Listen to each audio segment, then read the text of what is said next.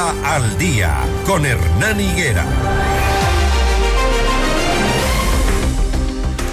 Hace dos días eh, la noticia fue que la Corte Nacional declaró inocente al policía Santiago Olmedo Sí, el policía imbaburreño Santiago Olmedo recibió el 9 de enero la sentencia de casación por extralimitación de la fuerza tras abatir a dos delincuentes. Inocente, ese fue el veredicto que la Corte Nacional de Justicia dictaminó contra el policía em, Olmedo acusado de extralimitación de fuerza. Está con nosotros Santiago. Buenos días. Santiago, ¿me escucha bien? Estimado Hernán, ¿cómo están? Muy buenos días. Muchas gracias nuevamente por la invitación y la oportunidad de expresar esta situación que es muy, muy relevante para todos. estaba, estaba preocupado porque también pesaba la decisión de, o, el miedo de poder ir a la cárcel 13 años, pero ¿cómo, cómo recibió finalmente este, este veredicto? Sí, realmente eh, fue una preocupación enorme, ¿no? Un temor de la situación que podía darse, era una alternativa a la final el hecho de poder ir lastimosamente 13 años o esperar a la disposición que, que, den los jueces de la Corte Nacional de Justicia, que en este caso pues eh, ratificaron la inocencia de, de, mi persona, de Santiago Olmedo, y ojo que fue una decisión unánime por parte de los tres jueces, de los tres magistrados de la Corte Nacional, y creo que es el mensaje adecuado para la situación que estamos viviendo. Ojo, pero también es un tema absolutamente técnico jurídico y eso lo, manifestó así la doctora ponente. Esta situación, más allá de ser un tema eh, coyuntural, por un tema político, el tema que vivimos eh, como tal en sociedad, en la realidad actual, es un tema absolutamente jurídico y se analizó el tema eh, especialmente en, el aspecto jurídico. Entonces, dictaminaron que existieron fallos dentro de la sentencia anterior y por eso se dictaminó eh, la, la, la, ratificatoria de estado de inocencia de una manera absoluta por parte de los tres magistrados. El caso del policía Almedo hemos, lo hemos venido mm, presentando en varias ocasiones en entrevistas precisamente con, con nuestro invitado de hoy. Eh, eh, siempre les contamos eh, cuál fue el hecho y el motivo por el que él entró en este tema legal y judicial. Que ahora con este fallo se, se sienta un poco de precedente, Santiago, porque mm, usted miró que un sujeto amedrentaba a un menor de edad y lo golpeaba, y el joven ponía resistencia y Dos personas aparecen de inmediato. Una cámara de video capta a Santiago Olmedo vestido de civil con un arma en la mano corriendo tras de uno de los implicados. Sobre lo que pasó después solo existen testimonios. Sin embargo, Santiago siempre ha sostenido que al percatarse de que este ciudadano estaba atentando contra la vida de otro con un arma, decidieron junto a otros policías bajarse del vehículo en el que se movilizaban y uno de los agresores del menor de edad corrió y usted lo persiguió. Miró que cae al piso y el delincuente corre, entonces salió detrás de él con el fin de detenerlo y al llegar a una esquina justo ha estado esperando otro infractor de la ley en una motocicleta, más un tercero con un, arma de, un arma de fuego y ahí usted vio en riesgo su vida. Este argumento es el que pesó frente a las autoridades judiciales. Sí, eh, y gracias a ustedes por estar pendientes de, esta situación que suma relevancia para todos como, como sociedad, como ciudadanía. Em, y de hecho, sí, esa es la teoría que desde un principio me, me, mantuve. Eh, eso es lo que sucedió, esa es la realidad que sucedió.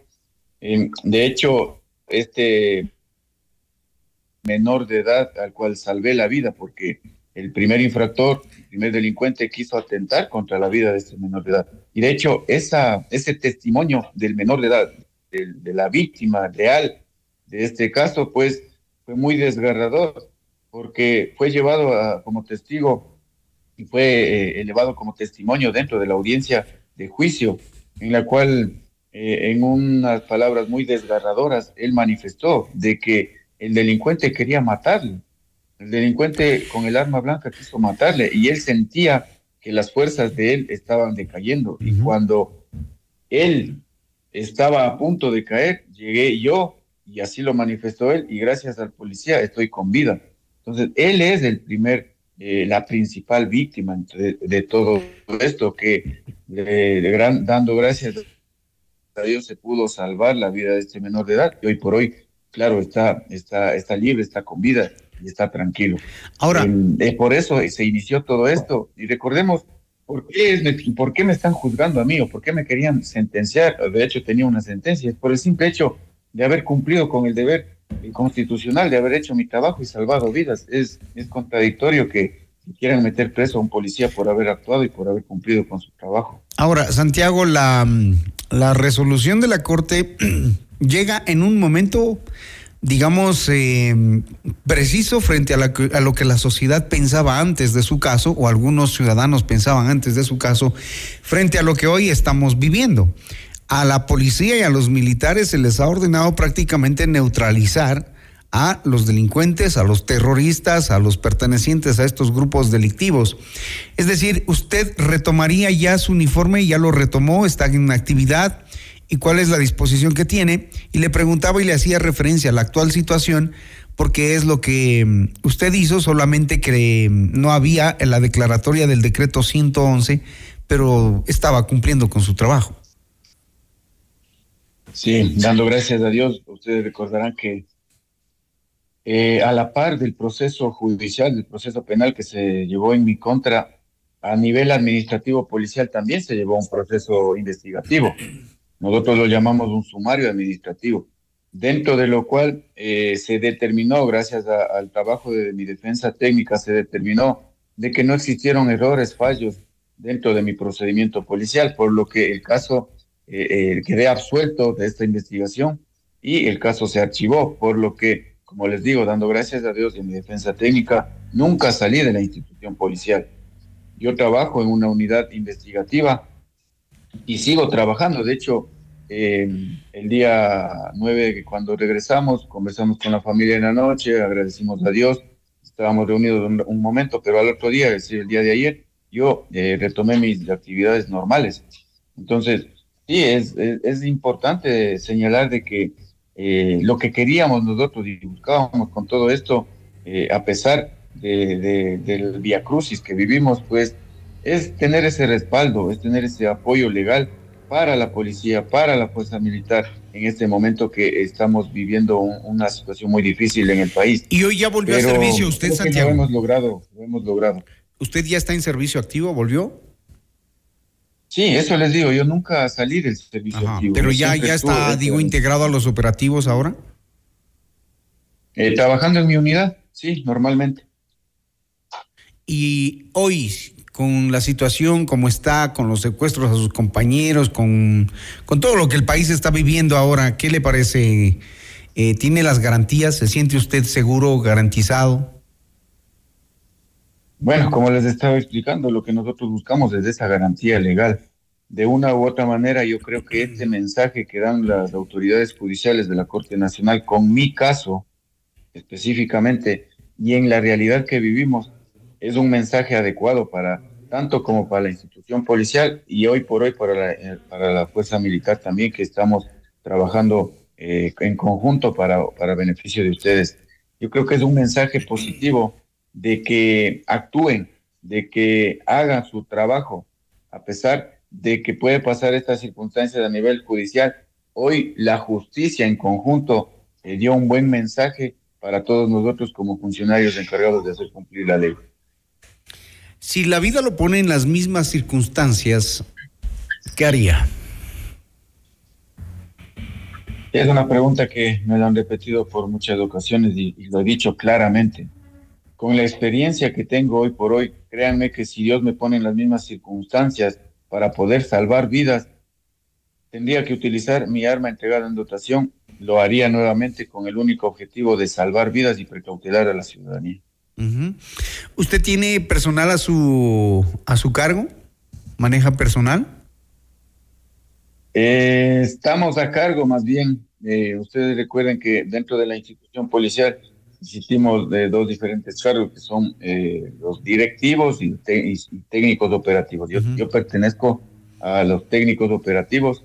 Yo soy cabo segundo de policía, próximamente ascenderé a cabo primero pero también tenemos personal bajo nuestro mando, sí, porque la, la, la institución es una institución jerárquica y por ende debajo de nosotros también a nivel jerárquico eh, están otros compañeros. Y frente a la situación que vivimos hoy, eh, ¿qué dicen sus compañeros después de mirar a usted su experiencia y todo lo que ha tenido que trajinar desde el 2021, ¿no? Desde el 30 de septiembre del 2021 o del 11 de junio del 2021. 11 de junio, 11 de junio del 2021, sí.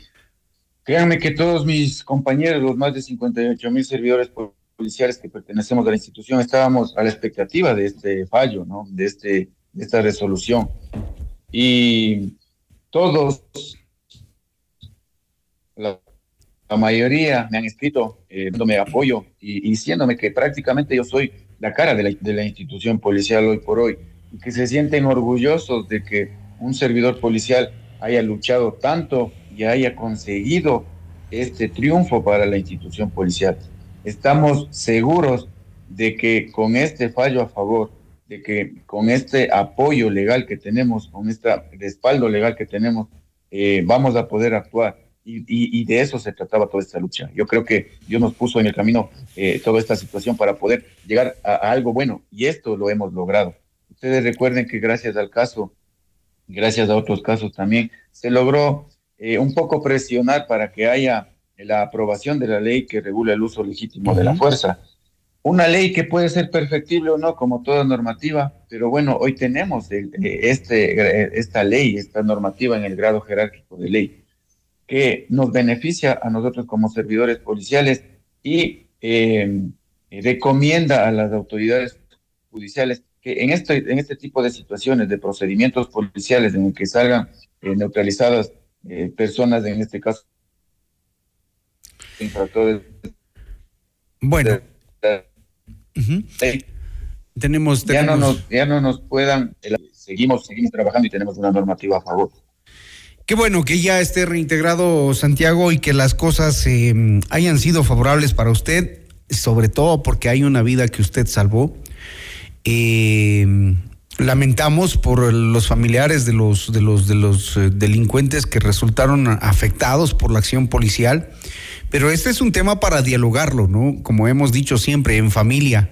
Si un hijo anda mm, metido o mal encaminado en eh, esas amistades que no le conllevan a nada bueno y que se meten en cosas como estas, pues están expuestos. Y a lo largo del tiempo, en el caso de Santiago, desde el 11 de junio del 2021 hasta la fecha en la que la Corte se ha pronunciado, han pasado muchísimas cosas y, hoy vemos dónde el país está y cuáles han sido las decisiones que han terminado de tomar las autoridades. Eso también quizá le, le, ayudó para que mm, la gente vea y el país vea eh, cuán importante es la acción de la Policía Nacional y del Ejército hoy. Aquellos que sí quieren combatir a la delincuencia.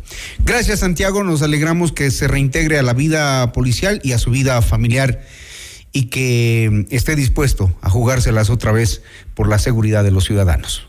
Gracias a ustedes muchísimas gracias y como policía estamos ahí para cumplir nuestro trabajo y a la ciudadanía confía en su policía que estamos aquí para precautelar su seguridad. Muchas gracias. Motive a sus compañeros a que lo hagan también de la mejor manera. 6:39 minutos, esto es Notimundo al día.